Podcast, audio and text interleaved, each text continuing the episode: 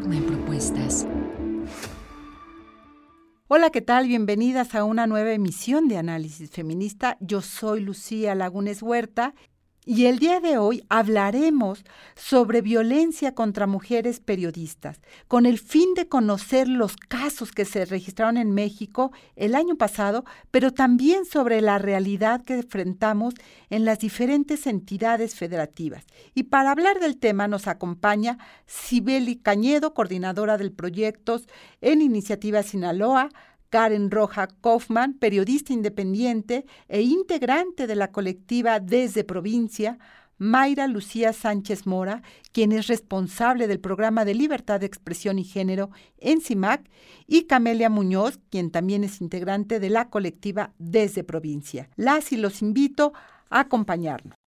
Realmente estoy muy, muy feliz de estar aquí en este programa pero sobre todo también el día de hoy, de tener a tantas colegas periodistas en el programa para hacer precisamente un diagnóstico de lo que fue el año 2023 en materia de violencia contra periodistas.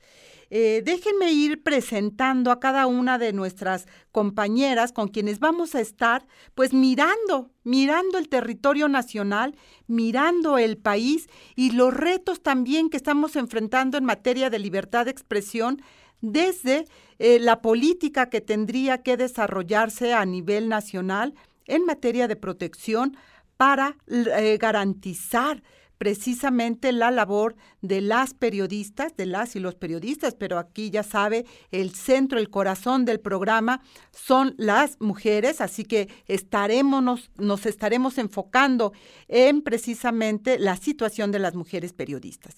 Y este es un tema que eh, no hay que dejar de lado, que hay que mantener en la agenda nacional, porque es uno de los pilares nodales de nuestra democracia cuando la libertad de expresión, cuando la tarea periodística está eh, vulnerada, difícilmente la sociedad tendremos elementos nodales, sustanciales, precisamente para tomar decisiones de lo que haya que tomar. Ustedes han escuchado seguramente en este año, se ha llevado a cabo uno de los juicios más importantes también que tiene que ver en materia de espionaje en el caso de Pegasus. Entonces, nos vuelve a colocar como eh, recordatorio que no estamos eh, del todo bien en México en materia de libertad de expresión. Y por ello agradezco que esté hoy Karen Rojas Kaufman. Ella es periodista independiente y además es integrante también de una colectiva muy importante a nivel nacional, que es la colectiva desde provincia, que aglutina precisamente a varias compañeras eh, periodistas de las diferentes entidades federativas. Karen, bienvenida, ¿cómo estás? Un gusto tenerte en este programa. Muchísimas gracias, Lucía. Gracias a todas. Este, es un gusto estar hoy con ustedes.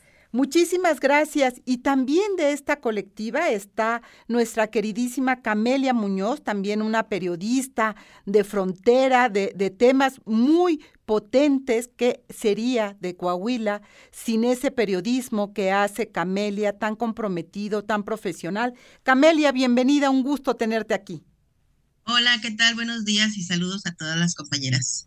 Y bueno, irnos al norte también implica revisar Sinaloa revisar lo que está ocurriendo en esta entidad con además un proyecto muy importante, una mirada muy concreta que están haciendo desde Sinaloa a través de esta iniciativa, como se llama Iniciativa Sinaloa, que está revisando también el funcionamiento de esta instancia que se crea en Sinaloa para la protección de periodistas. Sibeli Cañedo, bienvenida, un gusto tenerte aquí en el programa.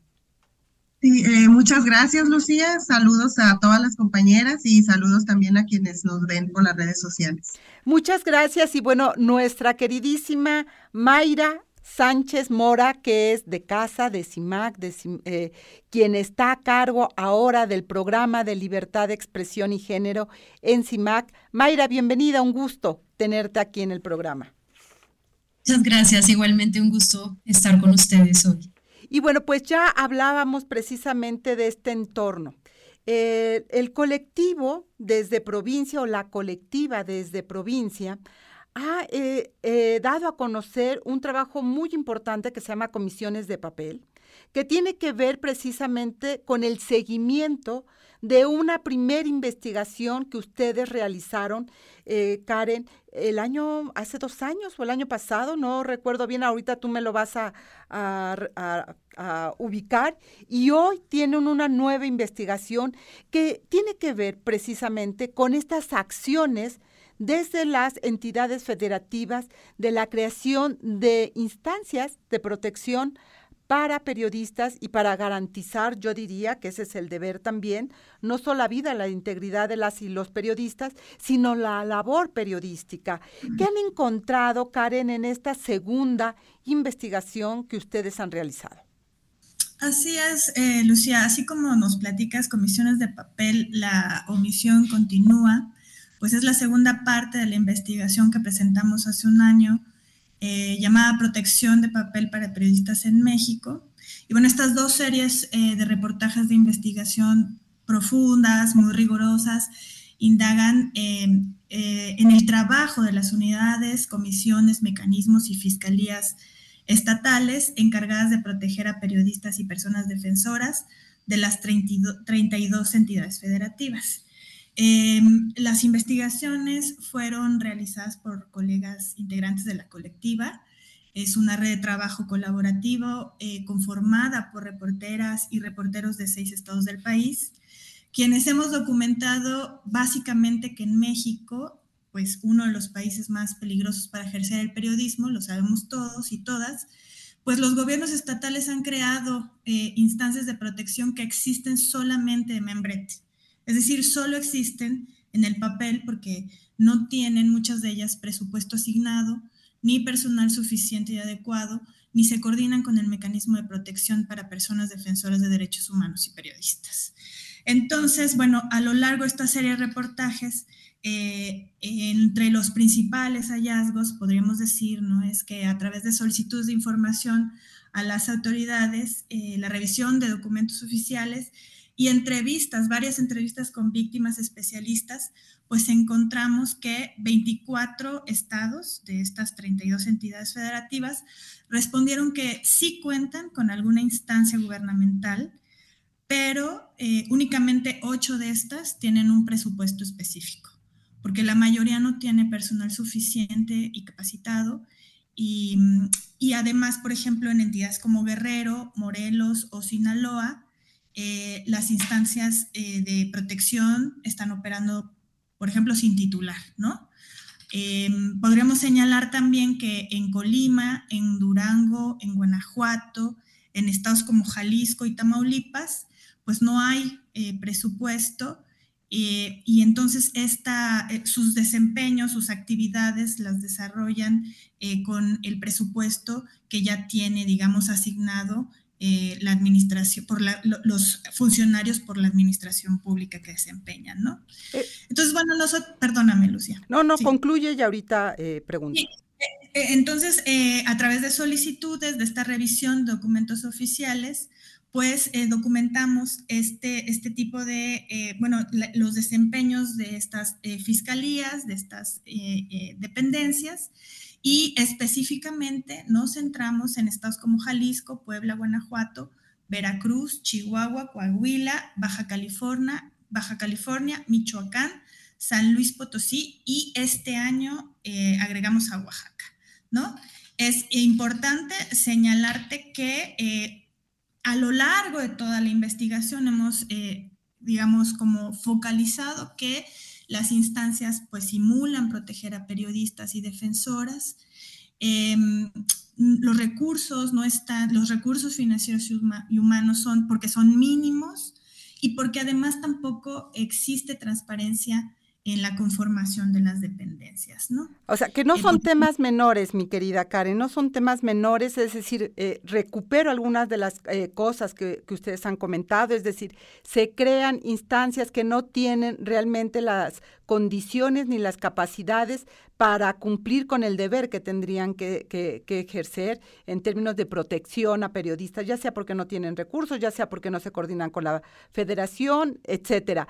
Eh, y, no solo eso, perdón, rapidísimo, nada más un dato importantísimo. Eh, las, la conformación además la, no, no, goza de transparencia. Por ejemplo, en el caso de Guanajuato, eh, descubrimos que se pagó casi medio millón de pesos a un experto para que eh, describiera las zonas peligrosas para el ejercicio periodístico y cómo los reporteros y las reporteras podrían, digamos, sortear esos peligros. Y eh, hizo un documento que los periodistas y las periodistas en esa zona no conocen. Ok. cuestiones así tan serias, ¿no? A ver. Eh, de transparencia. Aquí, aquí vuelvo a recuperar. Todo lo que estás diciendo es importante. ¿Saben ustedes cuántas personas están acogidas a estas instancias en las entidades federativas que están enfrentando condiciones de riesgo, pero que están acogidas por instancias débiles de papel, de membrete? Sibeli, Camelia. ¿Saben cuántas personas están en las entidades federativas protegidas por estas eh, eh, dependencias estatales? Karen o, Camelia? No, no tenemos eh, el dato, no sabemos preciso porque justamente esa es una de las dificultades, uno de los grandes hoyos negros, que no hay eh, em, cifras oficiales y, por, y eso es un gran problema porque justamente no se pueden generar las políticas públicas adecuadas, ¿no? Entonces las, las, las cifras que tenemos no las están proporcionando las víctimas eh, acompañadas de organizaciones civiles, organizaciones de la sociedad civil, que están como artículo 19, CIMAC o la red de periodistas de a pie, que están, digamos, como acompañando en estos eh, trayectos terribles a los periodistas y las, y las reporteras. Y bueno, vámonos, vámonos por... Eh, con, Sinaloa, Sibeli, ustedes hicieron una investigación también, ustedes están llevando como esta, como iniciativa Sinaloa, como organización, una, una revisión muy puntual, me gusta más la palabra supervisión, pero no sé a ti, una supervisión puntual de cómo está funcionando este instituto que se crea precisamente para eh, brindar protección a periodistas eh, en la entidad. Eh, ustedes han hecho un análisis de cómo está funcionando y qué tanto cumplen con esa ley que le da pie. ¿Qué nos tendrías que decir, Sibeli, a la luz de esto que Karen nos va comentando, de las deficiencias con las cuales se han encontrado al hacer esta investigación periodística eh, sobre el funcionamiento de estas instancias estatales? En Sinaloa, ¿qué hay? Eh, muchas gracias, Lucía. Y bueno, reconocer el trabajo de las compañeras del colectivo desde provincia, que me parece que han hecho un trabajo muy importante eh, en estar eh, monitoreando todos los mecanismos estatales de, pues, en el país, que me parece una parte muy importante. nosotros es, coincidimos en esa vía porque, bueno, voy a contar un poco el contexto. Eh, Iniciativa Sinaloa fue parte del grupo promovente para la creación de la ley para protección de personas defensoras y periodistas aquí en Sinaloa. Eh, fue primero que se aprobara la ley, fue todo un proceso que duró más de tres años.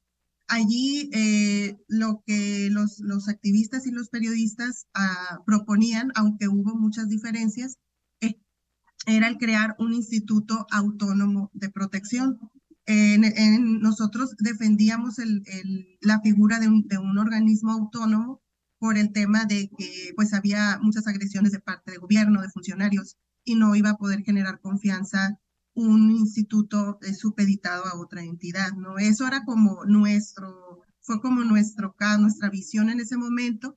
No quiere decir que todas las entidades pues tengan que funcionar igual, no sabemos que hay otros estados que tienen eh, unidades diferentes o que pertenecen a, alguna otra instancia de gobierno, eh, en fin. Entonces, bueno, cuando se logró la aprobación de la, de la ley y por ende la creación del instituto, eh, el mismo grupo que fue grupo promovente nos conformamos como un grupo de seguimiento de la ley.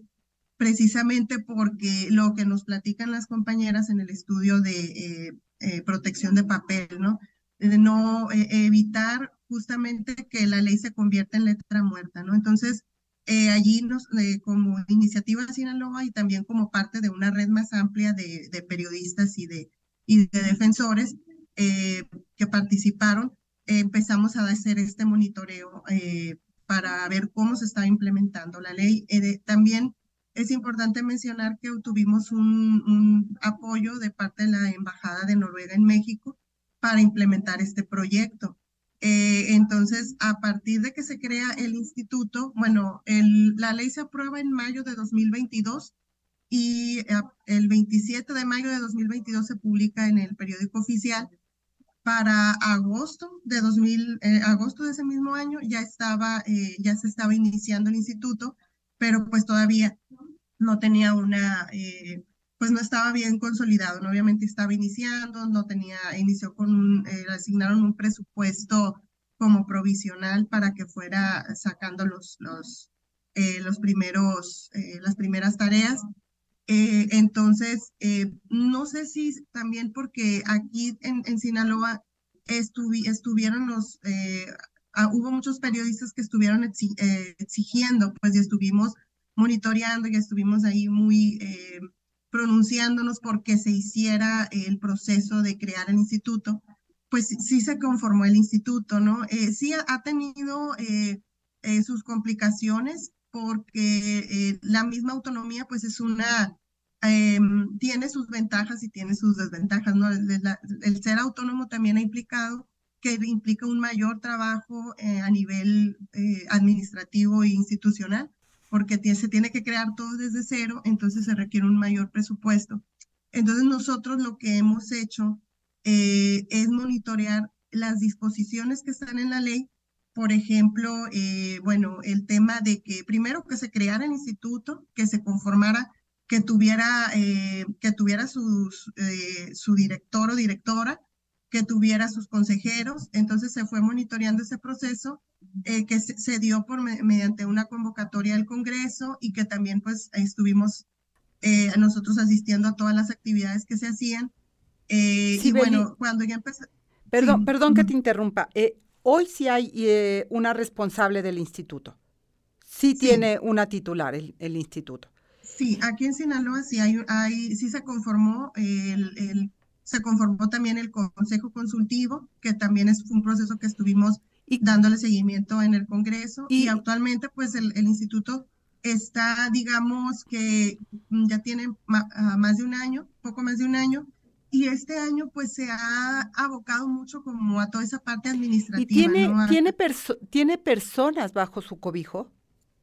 Sí, eh, me parece que son entre 8 y 10, tiene, tiene personal y este y hay periodistas, hay personas defensoras que están siendo protegidas por el instituto hoy en día. Eh, sí, actualmente, bueno, la, última estadística que, que revisé eran eh, 31 personas hasta mayo de, de, 2023 que estaban, eh, bueno, que está, les había abierto un, un expediente. Y, y bueno, eh, también quisiera comentar que eh, en este momento, bueno, el, instituto pues sí está en marcha, está operando. Obviamente eh, tiene eh, muchas, muchas cosas que se pueden mejorar, pero creo que ha tenido, ha tenido mucho que ver el tema de, pues de que la sociedad civil hemos estado muy encima, ¿no? O sea, ha sido un tema que hemos tratado de no, de no soltar y, bueno, eh, digamos que lo que se tiene hasta ahora es que el instituto está, está operando, tiene, pues tiene los componentes principales. Eh, hay algunas disposiciones de la ley, algunas han sido cumplidas, eh, bueno, que, no, que también mm, no necesariamente lo, que están, lo que han cumplido está...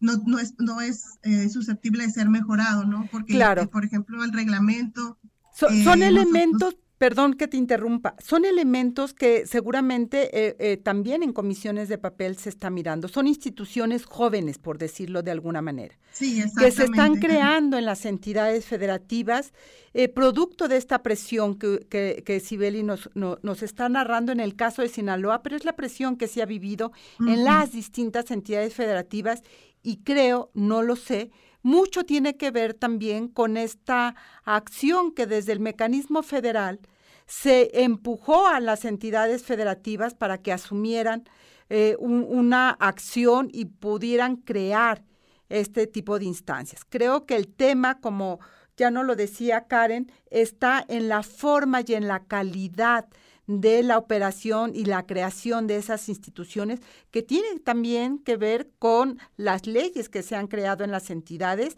Eh, no todas se han de haber creado por ley, pero nos lo dirá ya su regreso eh, tal vez Camelia, de cómo fueron creadas estas instancias, pero también tiene que ver con el lugar que ocupamos las mujeres en esta prioridad en materia de la protección que están haciendo lo, estas instancias eh, creadas por las entidades federativas, por los gobiernos eh, estatales para proteger la labor periodística. Y ahí, ¿dónde quedamos las mujeres? Que también le pediré a Mayra que nos ayude precisamente a mirar qué estamos enfrentando en materia de violencia contra eh, eh, la libertad de expresión las periodistas en este país. Vamos a ir un corte de estación y volvemos, no se vaya, estamos aquí en Análisis Feminista, volvemos. Ser mujer y periodista en México, un doble riesgo. De acuerdo con el informe Balance 2023 de periodistas asesinados, encarcelados, secuestrados y desaparecidos en el mundo, realizado por Reporteros Sin Fronteras, México ocupa el primer lugar en desaparición de periodistas en activo a nivel global, con 31 de un total de 84 casos de 1995 al 1 de diciembre de 2023.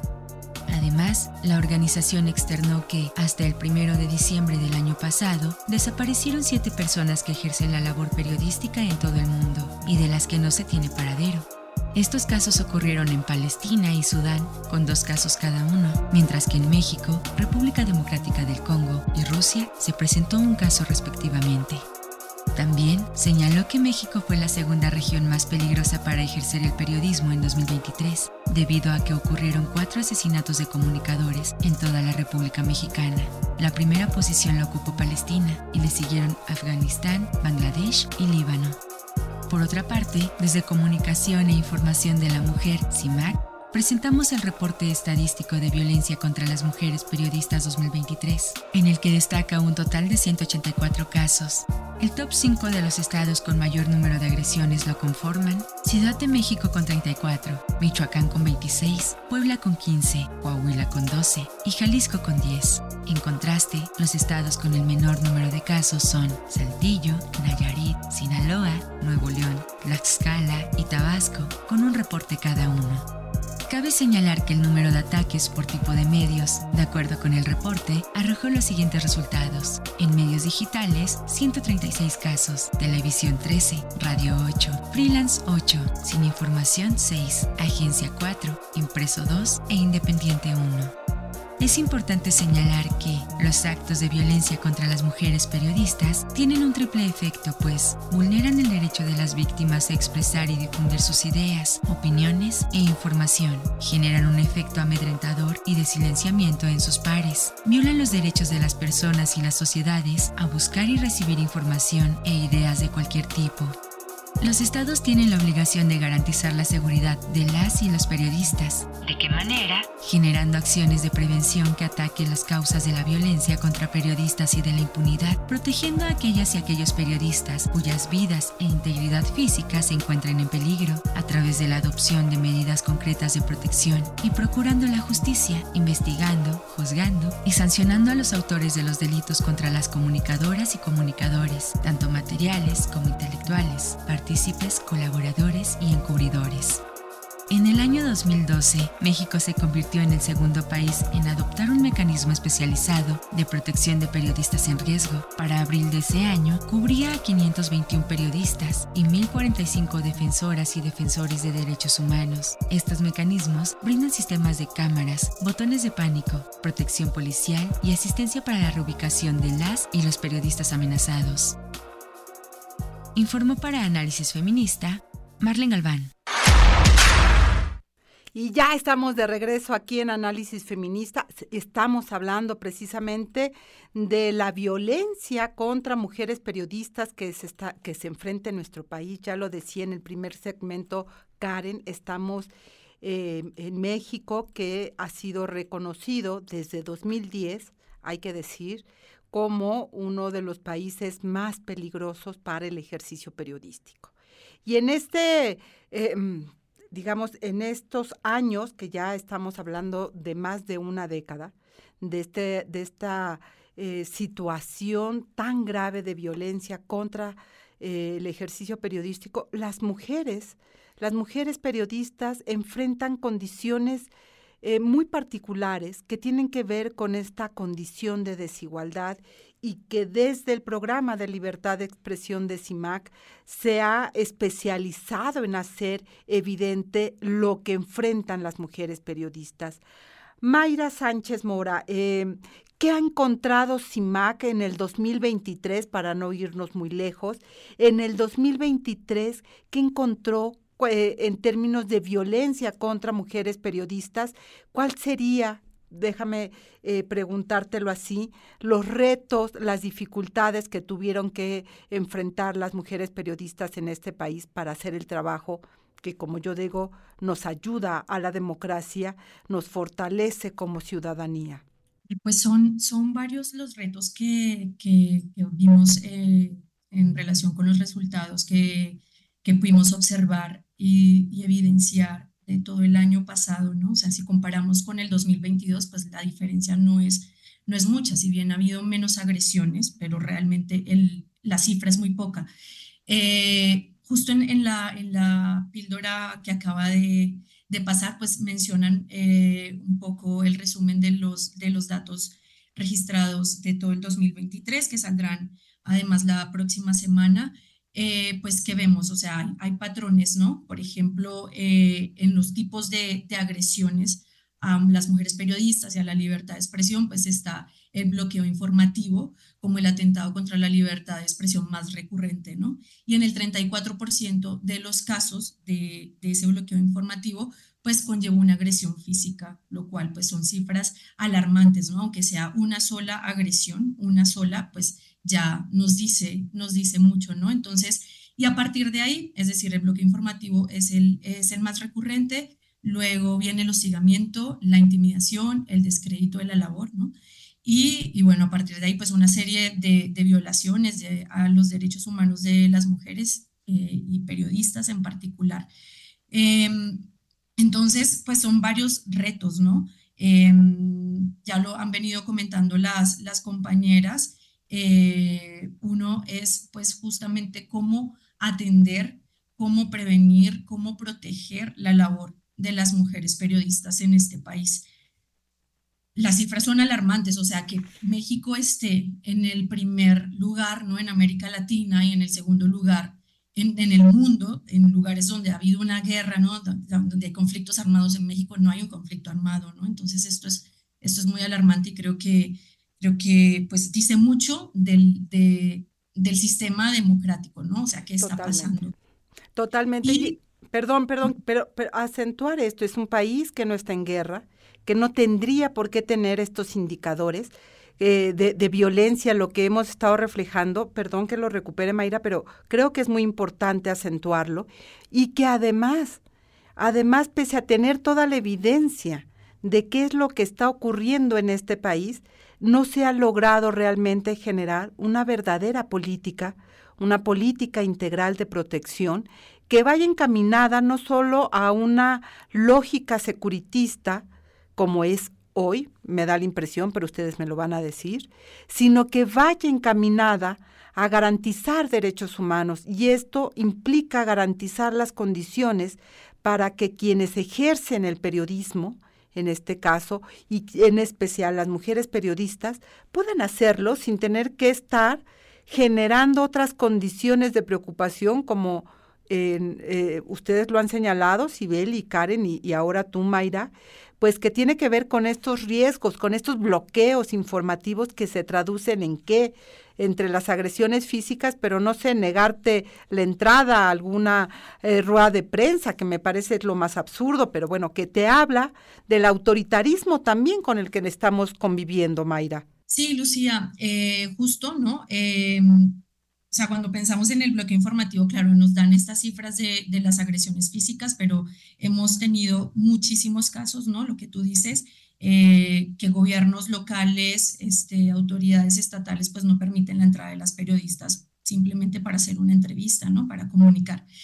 Y, bueno, volviendo a, pues al sistema de protección, ¿no? Y las falencias que tú has mencionado y que las compañeras han venido mencionando, pues realmente, claro, es una, es, es, una lucha, ¿no? Que se ha venido dando desde, o sea, desde las mismas personas que han sufrido eh, los atentados ¿no? y, que, y que exigen al gobierno, exigen al Estado pues una respuesta, como también desde la sociedad civil organizada, ¿no? que ha venido también eh, haciendo incidencia para que, eh, por ejemplo, algo que desde CIMAC hemos venido enfatizando mucho es que se incorpore la perspectiva de género en las políticas, en la política de, de protección, ¿no?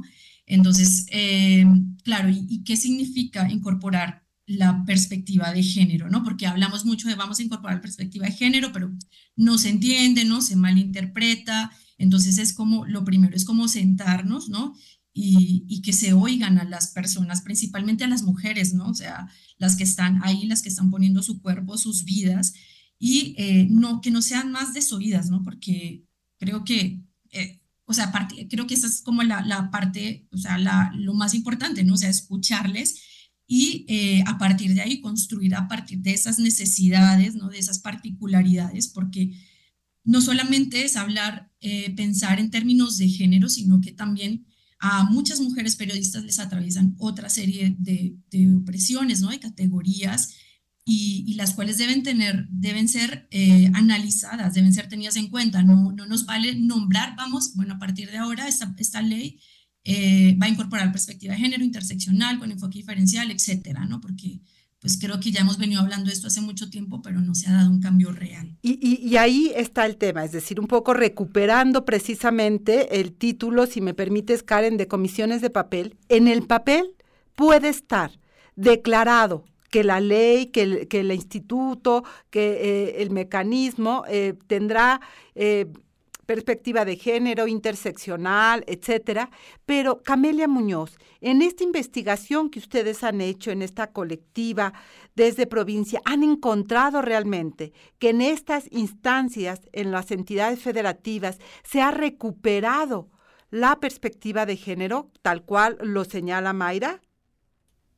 Mira, eh, la verdad es que hemos encontrado eh, justamente la ausencia de, hay eh, muchos indicadores que pues establecen que se trata de la misma forma una situación de riesgo, una situación de peligro que enfrenta una mujer que enfrenta un hombre, ¿sí? en esta parte también que la investigación que hicimos desde la provincia, abordamos el tema de desplazamiento. Entonces, la forma en que eh, se trata eh, el caso de las mujeres eh, realmente carece de una situación, de una perspectiva de género, porque no se toman las condiciones de que ellas son madres de familia o son cabezas de familia, ¿sí? Entonces, incluso algunas de las entrevistas que recabamos por las compañeras que hicieron este, este trabajo en los estados de Guerrero, de Guanajuato, de Veracruz, Chihuahua. Eh, lo, que, lo, que logramos obtener es de que para el hombre a lo mejor resulta más fácil tomar la determinación de, salirse, ¿sí? Pero para la mujer es más complicado porque eh, significa llevarse a sus hijos menores, eh, saber qué va a pasar con sus padres en caso de que tenga que estar al cuidado de ellos y también todo lo que implica la cuestión económica. Eh, terminan ellas desplazándose sin saber qué es lo que va a pasar, sin saber si van a continuar ejerciendo el periodismo, sin saber cómo van a hacerle frente a toda esa situación de inestabilidad que se genera por estar en un lugar que no es el de ellas, ¿no? Por, por dejar de trabajar momentáneamente o quizá tomar una decisión de dejarlo, eh, afrontar la cuestión de, malestares físicos, emocionales. O sea, es una, es una situación muy diferente que no, no, no, no, no hay unas, eh, algo que nos diga, bueno, pues se está considerando esas condiciones, esas características específicas de las mujeres, ¿no? Y, esto que tú señalas es muy importante porque poco se habla de la situación de desplazamiento forzado interno que se está enfrentando. Mayra, desde CIMAC ustedes presentaron, y ahorita voy contigo si quieres, Karen, eh, presentaron un informe precisamente, que es el, primer informe hasta donde yo recuerdo, tú me eh, eh, pues puntualizarás si, si estoy diciendo algo que no es cierto, sobre la situación de desplazamiento forzado interno de las mujeres periodistas en nuestro país. en el marco precisamente lo recuerdo de la visita de la relatora de desplazamiento forzado interno presentan este informe que lo titularon Dejar todo y que el nombre en sí mismo te resume lo que acaba de decir Camelia tan puntual en términos de todo lo que implica dejar todo para salvar la vida. Sí, así es, Lucía. Eh, este diagnóstico, bueno, tiene es de suma importancia porque recoge justamente las historias de vida, ¿no? En, primer, en, primera voz de, de, las periodistas que han tenido que dejarlo todo, ¿no? Por, por la violencia. Y, una de las conclusiones que a mí me parece crucial para, para, para dejarlo aquí es que, es que se dice que las periodistas en situación de desplazamiento forzado que han, o, que, lo han estado son sobrevivientes de la violencia feminicida, ¿no?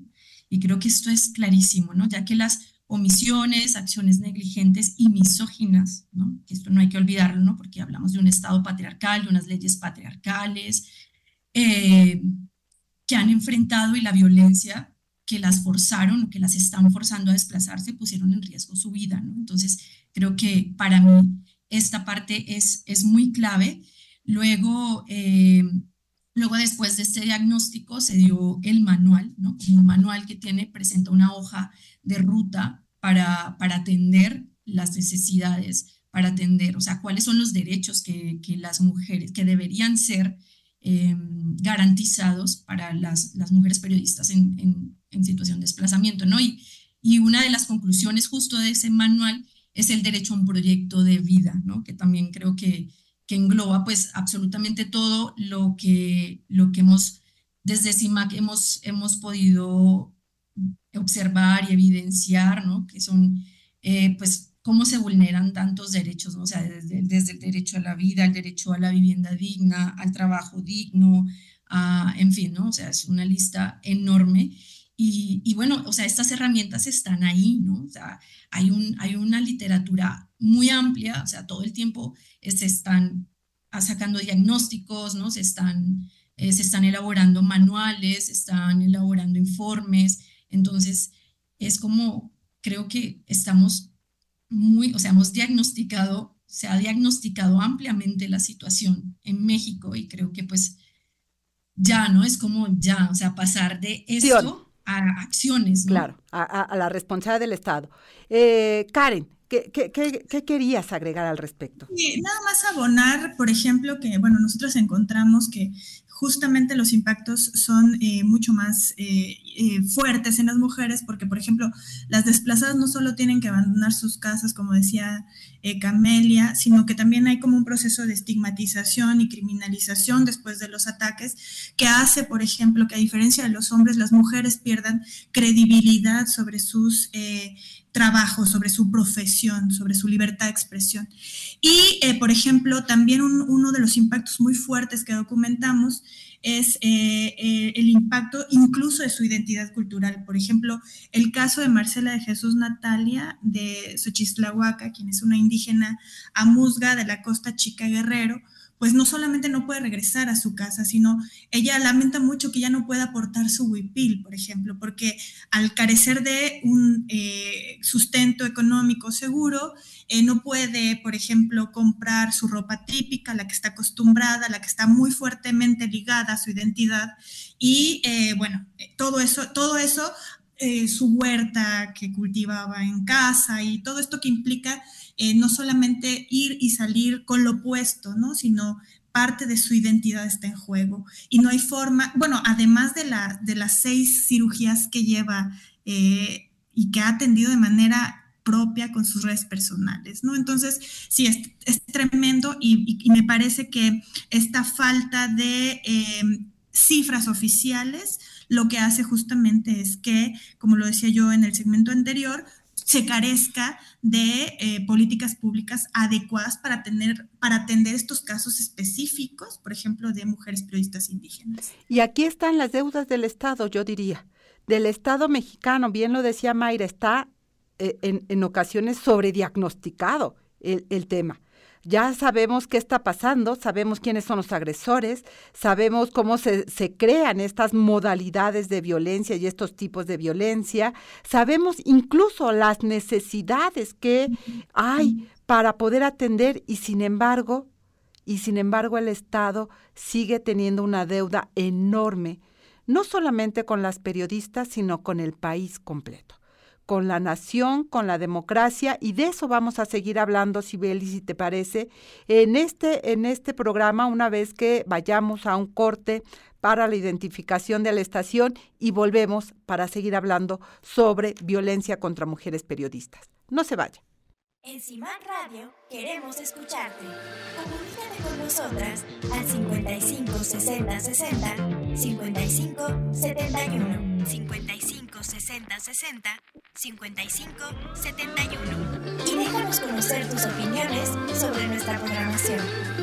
CIMAC Radio Periodismo con perspectiva de género. Recuerde que nos puede dejar sus comentarios al 55 60 60 55 71, pero también nos puede mandar sus opiniones a, a través de las redes sociales. Si anda por ex, puede encontrarnos como arroba violeta radio-fm y si anda por Facebook, pues nos puede encontrar como Violeta Radio. Así que comente con nosotras lo que aquí estamos eh, analizando en esta mesa con las periodistas desde los distintos lugares de este país. Sibeli, sin lugar a dudas, este tema que coloca Camelia y que también ha abonado Mayra sobre el desplazamiento forzado interno, pues es una de las realidades que Sinaloa, por supuesto, no está ajena a ello. Eh, tiene también periodistas desplazados productos de estos climas de violencia, tiene mujeres periodistas desplazadas, em, que desde esta mirada del Instituto de Protección que crearon ustedes, que nos ah, eh, contabas en el segmento anterior, ¿qué, qué papel juega precisamente este fenómeno tan doloroso del desplazamiento forzado interno, especialmente en las mujeres periodistas. ¿Ustedes qué han encontrado? ¿Qué acciones están tomando desde Sinaloa? Sí, así es, Lucía. Eh, efectivamente, eh, pues es un, eh, en Sinaloa pues existen periodistas desplazados. en lo que nosotros hemos observado en el en el monitoreo que hemos estado haciendo de esta política pública eh, de protección a periodistas y, personas defensoras, que también eh, desde nuestro punto de vista también lo, lo vemos más de eh, no solamente el, solo instituto, sino como política integral y, con la participación de otros actores, pues no, no se han generado mecanismos como para garantizar un retorno seguro y digno para las personas desplazadas y mucho menos de manera específica para mujeres, ¿no? De hecho, también eh, era algo que quería comentar en relación con lo que eh, se dijo en el bloque anterior, el tema de la perspectiva de género, ¿no? De que está, está siempre mencionado en todas las leyes, está como siempre muy en el papel,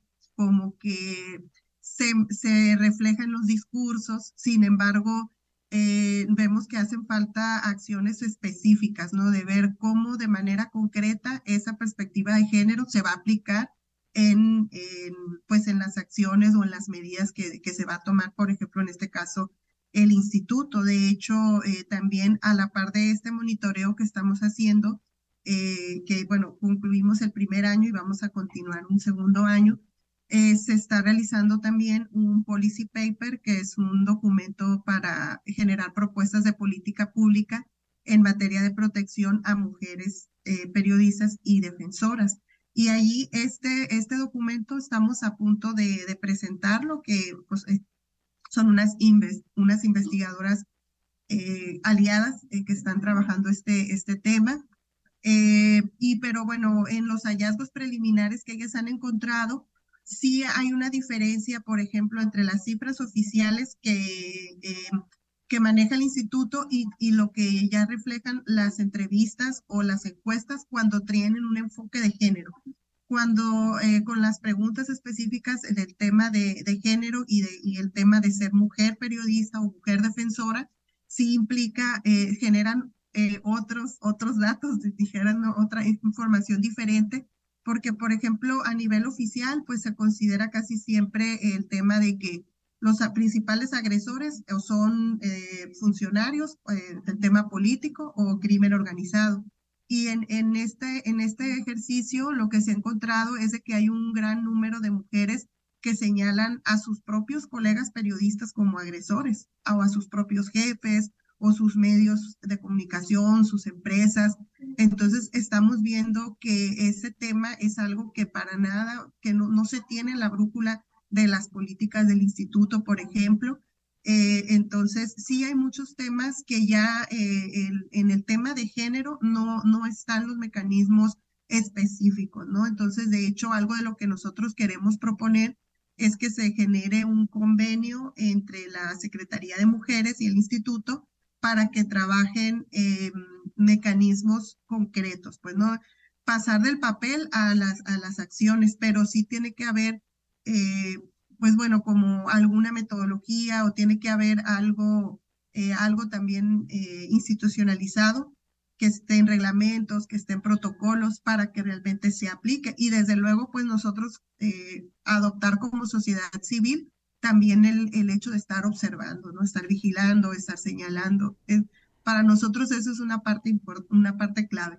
Me parece que es, claro, Sibeli, es, es muy importante este tema que tú colocas porque hemos hablado de la violencia eh, que se ejerce en este marco del ejercicio periodístico, principalmente por autoridades, como ya lo hemos estado señalando, pero esta violencia por la condición de género, es decir, por esta desigualdad que vivimos las mujeres por el hecho de ser mujeres, se refleja también dentro de nuestras propias redacciones, con nuestros colegas, con nuestros jefes, el acoso, el hostigamiento, y me hiciste recordar el Me Too, que tuvimos aquí, eh, el Me Too Periodistas, que fue realmente eh, revelador, pero también para simbrar. Esta, eh, es parte de estos retos que las periodistas tienen que superar para poder ejercer su profesión, para poder informar a la, a la sociedad y además eh, poder ejercer eh, efectivamente en libertad. Y desde CIMAC ha sido una de las demandas, es decir, para que las periodistas puedan ejercer en libertad esta profesión necesitan estar libres de cualquier tipo de violencia, dentro y fuera de las redacciones, en lo público y en lo privado. Eh, Karen, a ver, estamos ya en la parte eh, de, lo que ustedes han encontrado en términos de las entidades federativas, los retos que falta todavía. No sé si en esta investigación han ustedes podido identificar algunas acciones que se estén realizando desde, eh, no sé si los colectivos estatales, desde las organizaciones, que estén buscando darle la vuelta a estas comisiones de membrete, a estas comisiones debilitadas que en las entidades federativas están intentando, o yo te diría más bien simulando, no sé ustedes cómo lo ven, en algunas entidades federativas están simulando proteger, pero no hay realmente esa protección. Y creo que uno de los temas que tú también, Karen, has estado eh, remarcando tiene que ver con la transparencia. Y mientras no se aclare públicamente las cifras, como en el caso de Sinaloa que nos decía Sibeli, la última vez que revisé, o sea, ella revisó un portal público, no lo sé, este, pudo detectar que había 31 personas hasta mayo del 2023 que estaban bajo el cobijo del, del instituto, porque ahí es instituto, y los otros no lo hay. Mi querida Karen, ¿qué acciones se están tomando, si es que hay, desde las entidades federativas para darle vuelta a esta inercia? Bueno, sí hemos encontrado que en realidad todo el empuje para que estas cosas se, se destraben, digamos, en los estados viene desde la sociedad civil eh, organizada, pero también desde los colectivos, las colectivas de mujeres y hombres que están ejerciendo la labor periodística en los estados. En Michoacán tenemos, por ejemplo, un eh, caso muy particular donde toda la organización ha sido básicamente gremial. O sea, el, el, el, Estado en realidad se, ha, se ha mantenido constantemente eh, a pesar de la desaparición, los tratos crueles y las amenazas que se han registrado en este estado, que todos conocemos, todas conocemos, eh, pues se ha mantenido indolente. Y eh, las instancias, bueno, han, en ese estado en particular, han estado actuando de manera forzada, sin continuidad, sin mucha eh, sin mucha, sin un compromiso real, básicamente eh, generando simulación en todas sus acciones. Entonces, los colectivos gremiales, eh, los colectivos de reporteras, reporteros que se han estado organizando, han estado insistiendo y solamente han podido, solamente de esta manera, han podido destrabar la ley, han podido destrabar las acciones que se han incluso casos particulares, pues, ¿no? Em, que, vemos que están trabajados durante muchísimos años, pues en Michoacán han estado como obligando a las autoridades a asumir su responsabilidad, a las autoridades estatales a asumir su responsabilidad y a destrabar los casos individuales. Eh, se habla mucho, Mayra, de una política de protección integral cuando tenemos esta realidad que nos han estado eh, describiendo desde comisiones de papel eh, versión 2, la primera y la segunda, es decir, las dos investigaciones, lo que terminan es de generar precisamente este panorama mucho más completo de lo que está ocurriendo en las entidades federativas. Em, ¿Cuáles serían las propuestas para eh, que esta eh, política de protección integral que requiere el país, que implica, por supuesto, no solo la federación, sino, como vemos, las entidades federativas, y no hemos hablado de los municipios, ¿eh? pero ahí hay mucha tela de donde cortar, y para poner en el centro a las mujeres como eh, desde sus derechos, ¿no? No solo como sujetas de protección, sino como eh, sujetas de derechos humanos. ¿Qué, ¿Qué, recomendaciones hay que hacerle al Estado? Sí, yo creo que, bueno, ya se, se han venido mencionando eh, varios, varios puntos que son prioritarios para, como tú dices, poner en el centro a las mujeres, eh, no solamente en su condición, sino como sujetas de derechos, ¿no? Y, y yo creo que, bueno, lo primero es como no tener, o sea, no pensar únicamente en cifras, ¿no? Cuántas mujeres, cuántos hombres, porque pues las cifras sí nos dicen mucho, pero, pero, pero no, no va más allá de esto, ¿no? Entonces, eh, importante identificar las múltiples dimensiones de la violencia, es decir, como, como ya se ha venido eh, indicando, mm, las violencias eh, sufridas, las personas periodistas, pues son, tienen eh, sus particularidades, ¿no? Entonces, eh, pues las mujeres por la socialización de género, ¿no? Las representaciones sociales, por la sociedad patriarcal que nos, nos está permeando todo el tiempo, pues tenemos, ¿no? Eh, unas necesidades y, una, y unos lugares que tienen que ser atendidos. Entonces, identificar esas dimensiones de la violencia o estas múltiples dimensiones de la violencia va, va a dar eh, luz para ver de qué manera se afrontan esas violencias, ¿no? Por separado, ¿no? Atendiendo, como, como ya hemos dicho muchas veces, esas especificidades, ¿no? Entonces, la protección y la garantía de, de sus derechos, eh, pues tiene que responder justamente a, a esas necesidades, ¿no? Eh, muchas gracias. Estamos a tres minutitos de, a dos minutos, me está diciendo aquí la producción, de concluir el programa. Camelia Muñoz Sibeli, recomendaciones concretas para darle la vuelta a esta situación. Camelia.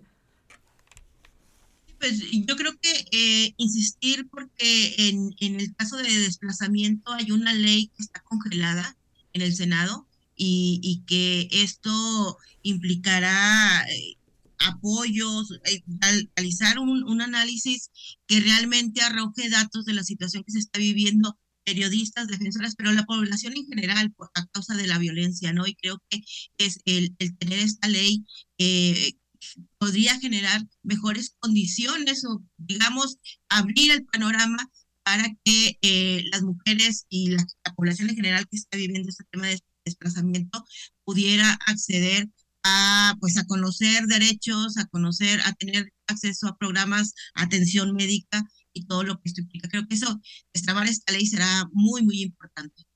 Sibeli, ¿qué hacer a nivel federal y en concreto en Sinaloa? Sí, eh, bueno, como decía hace un momento, yo creo que generar esos eh, mecanismos concretos para eh, actuar en los casos específicos de, de, violencia de género sería algo importante, pasar del papel a los planes y, la acción. Y bueno, quisiera también precisar un dato que estoy eh, revisando más, más actualizado, que en 2023 se atendieron 90 periodistas y activistas en, en el Instituto de Protección en Sinaloa. Eso nada más para precisar. Y ya para finalizar eh, en el tema de, del desplazamiento forzado, pues sí, yo pienso que eh, es importante que se empiecen a generar ya eh, planes eh, donde no solo participe una autoridad, sino que sea algo, eh, algo integral, una responsabilidad de, de, del Estado, el buscar el retorno de, las, el retorno seguro y digno de las personas desplazadas. Aquí en Sinaloa, pues existen apoyos para ellos en el tema de periodistas y defensores, pero son limitados a creo que es un máximo de seis meses en el cual reciben un apoyo económico, pero es todo lo que existe y no hay nada como lo que comentaba la compañera de, de asegurarles un proyecto de vida o ir algo más allá, algo más integral. Entonces yo creo que eso sería por lo pronto algo de lo, de lo que podría mencionar. Y bueno, pues estamos ya a punto de terminar. Eh, Karen, sé que van a presentar estas investigaciones en varias entidades federativas. Eh, no sé si quieras eh, recordarnos por dónde van a andar en esta colectiva desde provincia presentando los resultados de sus investigaciones rápidamente. Sí, Lucía, ya se presentó la segunda parte de comisiones de papel eh, el día de martes en Guanajuato. Mañana, eh, 18 de enero, a las 12 del día, se presenta aquí en la ciudad de Oaxaca, en la capital de Oaxaca, en las instalaciones del Iago Alcalá. Los invitamos, las invitamos para que podamos no solamente dialogar, sino difundir como las necesidades, las urgencias del gremio, justo para la atención de, estas, eh, de estos casos de desplazamiento o en los casos más críticos, ¿no? De asesinatos que no se han podido resolver. Pues ahí está, es importante que este tema no quede eh, subsumido en generalidades porque es, insisto, una pieza clave para la democracia en este México que está un poquito sentida, por decirlo de alguna manera. Ya hablaremos en su momento de qué tanto las candidatas, el candidato está retomando este tema porque creo que la ausencia de en la agenda política manda un mensaje equivocado de lo que tendría que haber. Muchísimas gracias, Sibeli Cañedo, Karen Rojas, Mayra Sánchez, Camelia Muñoz, gracias por estar esta mañana aquí con nosotras en Análisis Feminista. Sí, gracias a ti por la invitación. Saludos a todos, a todas. Y muchas gracias a la audiencia por acompañarnos esta mañana. Hasta luego. Análisis feminista, donde el debate se transforma en propuestas.